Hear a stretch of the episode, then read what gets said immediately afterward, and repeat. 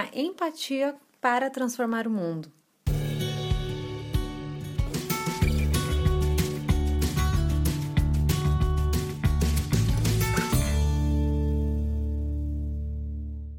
Oi, gente, tudo bom? Sejam bem-vindos a mais um podcast aqui na nossa vida. Um espaço, né, que eu, Isa Ribeiro, criei pra gente trocar uma ideia sobre toda essa bagunça, né, que a gente é sendo humano. E que bom, né, gente? A gente tem que ser mais ser humano mesmo. Porque, afinal de contas, né, é, é isso que o mundo precisa, de mais seres que sejam humanos. Falando em humanidade, todo esse assunto, acho que você já viu o título desse podcast, já, né? Obviamente, imagina sobre o que a gente vai trocar ideia hoje. Uma palavra, né, que tem sido cada vez mais dita pela internet, por tudo. Todo mundo quer empatia, todo mundo fala sobre empatia, que a gente tem que ter empatia, que não sei o quê. Mas será que a gente sabe realmente o que é empatia? É, será que a gente realmente entende, né? é, que esse conceito da empatia pode realmente transformar o mundo e por que, que ela pode transformar o mundo. Coincidentemente, ano passado eu estava lendo um livro é, que se chama O Poder da Empatia, que é do Roman. Gente do céu, eu nunca vou conseguir pronunciar esse sobrenome. Me desculpem. É, tô, sempre quando eu menciono algum livro, alguma pessoa, enfim, alguma coisa aqui, eu sempre deixo na caixa de informações desse podcast, tá? Então fica tranquilo que vai estar tá o nome dele aqui escrito. Vou só letrar para vocês porque é Roman. Gente, é K-R-Z. Ó, não tem nenhuma vogal aí. Como é que pronuncia? N, agora sim, A-R-I-C. Krinizarik. Krinarik. Bom, eu poderia ficar esse podcast inteiro tentando pronunciar esse sobrenome. É... Mas, enfim, eu gosto muito dos livros dele, aliás, fica a recomendação. Todos os livros que ele escreve são incríveis, eu já li vários. É, ele é um dos fundadores da The School of Life, que ele é um historiador e filósofo social, membro e fundador né, da School of Life, como eu falei para vocês, que é em Londres. E eu gosto muito mesmo é, da forma como ele escreve, que é muito leve, sobre assuntos muito densos, né? Um dos meus livros preferidos da vida, que é o Sobre a Arte de Viver, para mim é um manual de vida é, foi ele que escreveu. Então fica a recomendação para vocês desse autor. Enfim, ele tem um livro, né, que é esse Poder da Empatia, que foi realmente eu, eu peguei para ler. A gente sabe às vezes que entende algum conceito, né? A gente acha que é, não que eu domine tudo, né, gente? Pelo amor de Deus, não tô falando aqui que eu sou uma mago, né? Mas a gente às vezes acha que entende os termos, né, por si só. E esse livro me mostrou como realmente a empatia é algo tão profundo. Afinal de contas, ele tem uns dois dedos de página. Eu falei, como é que alguém escreveu tanto sobre empatia? Então, ele vai historicamente pegando toda a construção né, dessa palavra, enfim, e como isso foi se encaixando ou não se encaixando e se perdendo no mundo. O livro começa com uma frase, né, que é na verdade uma pergunta do, Henri Dorot, que eu amo também de paixão, que é um questionamento, né? Poderia haver maior milagre do que olharmos com os olhos do outro por um instante? Então, é, já é um questionamento, né? Porque a gente às vezes acha que a empatia, ah, você tem que se colocar no lugar do outro, você tem que fazer para o outro o que gostaria que fizesse para você. A gente acha que a empatia é assim, mas como o Henri Durvo colocou aqui, é muito mais a gente olhar com os olhos do outro né? Não como se você estivesse com o olhar do outro. É muito diferente essa percepção. A gente não pode fazer pelo outro que a gente faria para nós, para gente, né? Como diz o ditado antigo, simplesmente pelo fato que a outra pessoa pode não querer isso, pode não ser uma referência para ela, sabe? A gente vai chegar lá, né? Mas enfim. É, eu gostei muito desse livro porque ele coloca a empatia como realmente pode gerar uma revolução social. Ele fala que a empatia tem um poder radical na revolução das relações humanas. E, e, e não só realmente numa revolução baseada em lei, instituição, do governo, mas algo realmente como uma algo que muda a forma da gente se relacionar com o ser humano. Em primeiro lugar, né, vamos deixar claro o significado. Empatia é arte de se colocar no lugar do outro por meio da imaginação, compreendendo seus sentimentos e perspectivas e usando essa compreensão para guiar as próprias ações. A empatia é distinta da expressão que a gente fala que é a compaixão. Quando a gente fala muitas vezes da empatia, a gente tem faz essa ligação com a compaixão, né? Mas são coisas, né, como a gente viu aqui, são expressões diferentes. A compaixão é como uma piedade, né? O sentimento de pesar por alguém, que é completamente diferente da empatia, pois essas elas não envolvem a tentativa de você conseguir compreender a emoção ou ponto de vista da outra pessoa, entendeu? Na compaixão a gente não faz, não tem essa intenção diferente da empatia, e que é tão pouco, como eu disse para vocês, né? A regra que a gente fala que é faça para os outros o que gostaria que eles fizessem para você pois isso supõe, né, que a gente tem os próprios interesses que realmente se coincidem com o da outras pessoas, mas não. E tem até uma frase que eu gosto muito, que é do George Bernard, que ele fala: é, não faça aos outros o que gostaria que eles fizessem para você, porque eles podem ter gosto diferente dos nossos. é tão simples, né? A gente realmente entender o ser humano como algo tão individual. Por isso que eu falo tanto para vocês de uma vida criativa, né? Da gente escolher passos criativos que não é só no sentido artístico, mas é realmente da gente entender que as pessoas têm gostos diferentes, né, do que a gente. E a empatia é uma questão de descobrir esses gostos diferentes que a gente tem é, com relação às outras pessoas.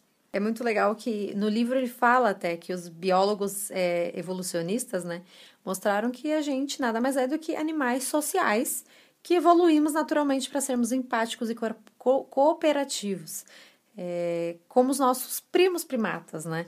Então é, é muito, muito interessante a gente pensar é, na gente ser humano como realmente uma evolução nesse caso, independente realmente da sua opinião né, nessa questão da, da evolução humana, né?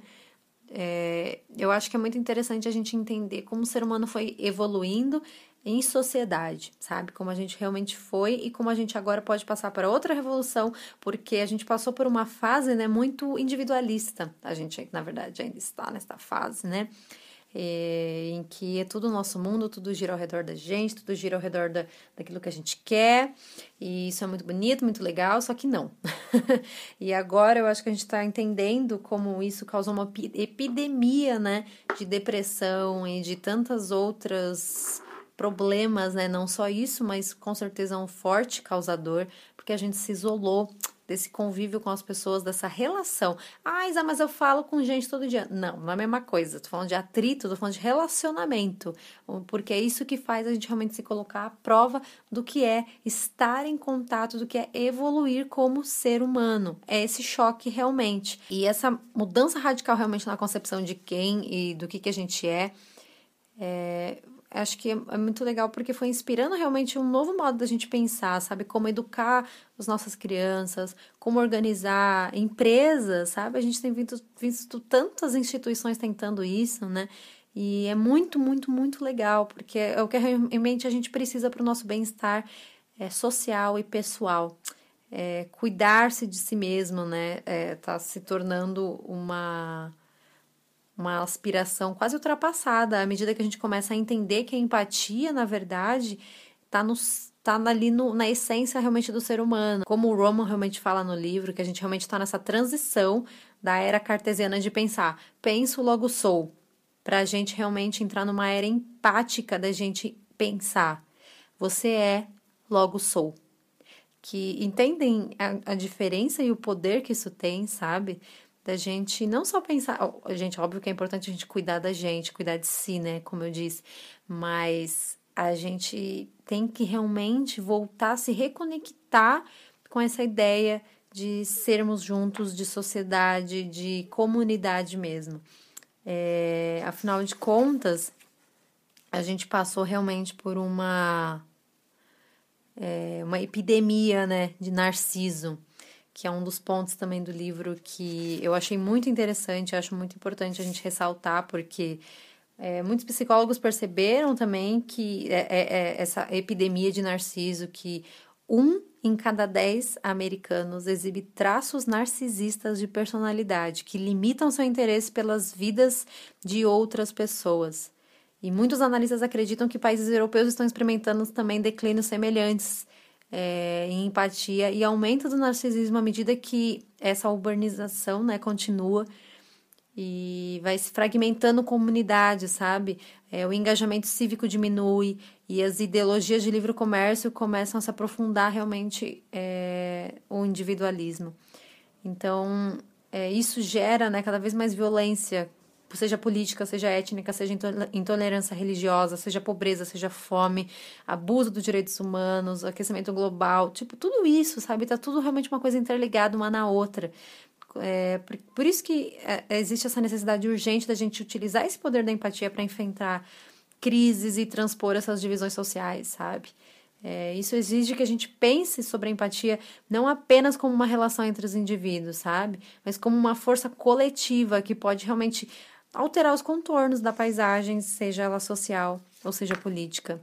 Tem, provavelmente você já ouviu um provérbio indígena que fala: não julgue seu vizinho antes de caminhar com os mocassins dele. É, e é realmente assim, né? A gente acha tanto às vezes que a vida do outro é fácil, que a vida do outro é isso, não sei o quê, só que a gente nunca calçou realmente os sapatos deles, né? Então, é, a empatia merece estar realmente no centro do nosso modo de abordar né, essa arte né, da, da vida, porque ela é um antídoto realmente para esse individualismo é, que a gente está herdando do século passado. O que eu quero compartilhar com vocês, independente se você for ler esse livro ou não, é, eu gostaria muito de compartilhar com vocês seis hábitos de pessoas que são extremamente empáticas que o Roman levantou no livro. E eu gostaria muito de compartilhar com vocês. Primeiro hábito deles é acionar o seu cérebro empático. É realmente mudar as nossas estruturas mentais para a gente reconhecer que a empatia está no cerne da natureza humana e que ela pode ser expandida ao longo das nossas vidas, sabe? Ela é realmente uma prática. Então a gente tem que criar o hábito de acionar isso. Não é algo mágico, algo que, nossa, vou amanhã acordar empática. Super. Não é assim. a gente tem que realmente acionar isso no, na, na nossa mente, sabe? Trazer essa empatia em todos os assuntos e pontos e contrapontos que a gente for é, vivendo. O segundo hábito de pessoas extremamente empáticas é dê o salto imaginativo. Que raio é isso, Isa? É você fazer um esforço consciente para você realmente se colocar no lugar de outras pessoas, inclusive dos nossos inimigos. É, isso faz a gente reconhecer a nossa humanidade, é, reconhecer também a nossa individualidade e as perspectivas.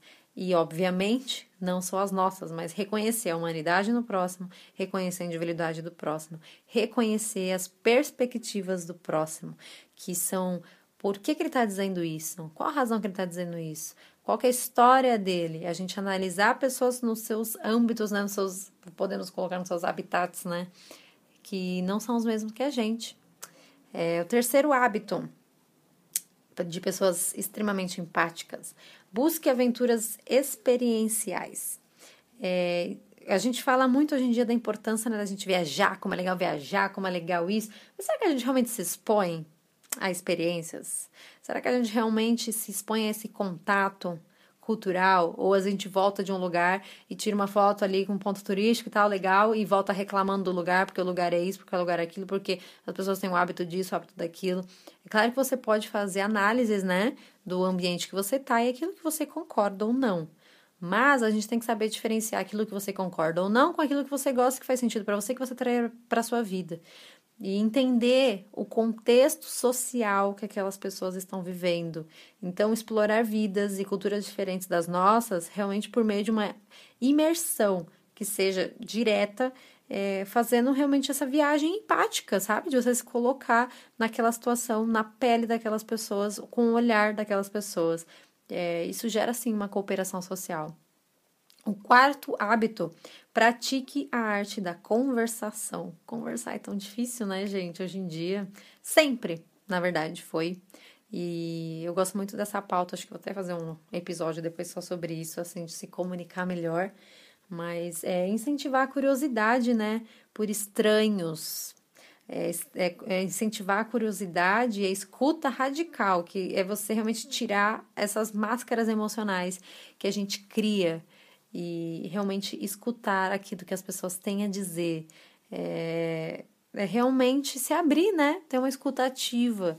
E escutar as pessoas, elas podem falar um monte de groselha para você, que você não concorda, que você acha um absurdo, mas escutar as pessoas realmente é, pode transformar a vida delas e também as nossas, seja porque a gente realmente, nossa, eu quero colocar isso na minha vida ou não, não quero não, mas estou aqui escutando um outro modo de pensar que quem sabe eu conversando e trocando, a gente possa caminhar juntos, né, encontrar um equilíbrio.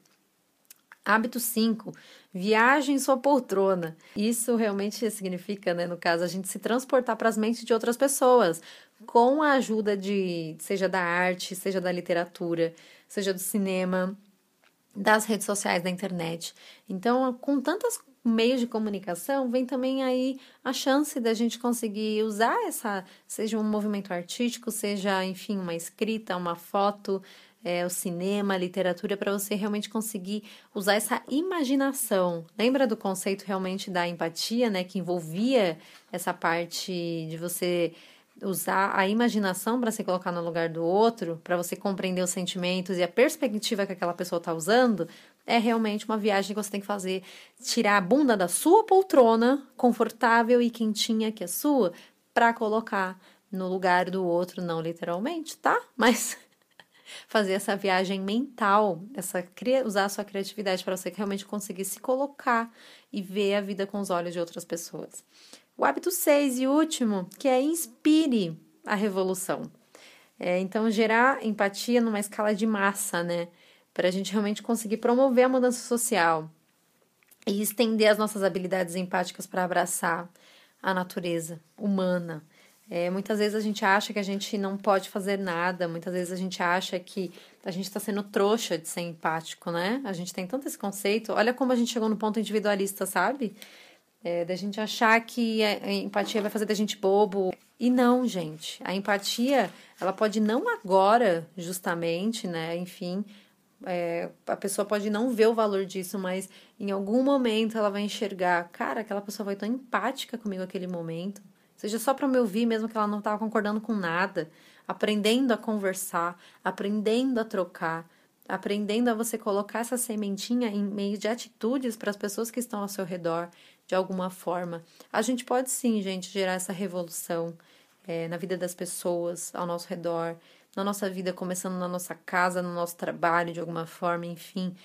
É, a gente é feito de pequenas atitudes que fazem coisas grandes. Então, convido vocês a pensar nesses hábitos, a pensar nessa empatia de uma forma super profunda e realmente como uma forma da gente revolucionar o nosso mundo que caminha tanto para algo tão individual e narciso e a gente pode reverter esse quadro é, de alguma forma, começando sempre agora e hoje. Espero muito que vocês tenham gostado desse episódio, que tenha agregado na vida de vocês. Um grande beijo e até mais.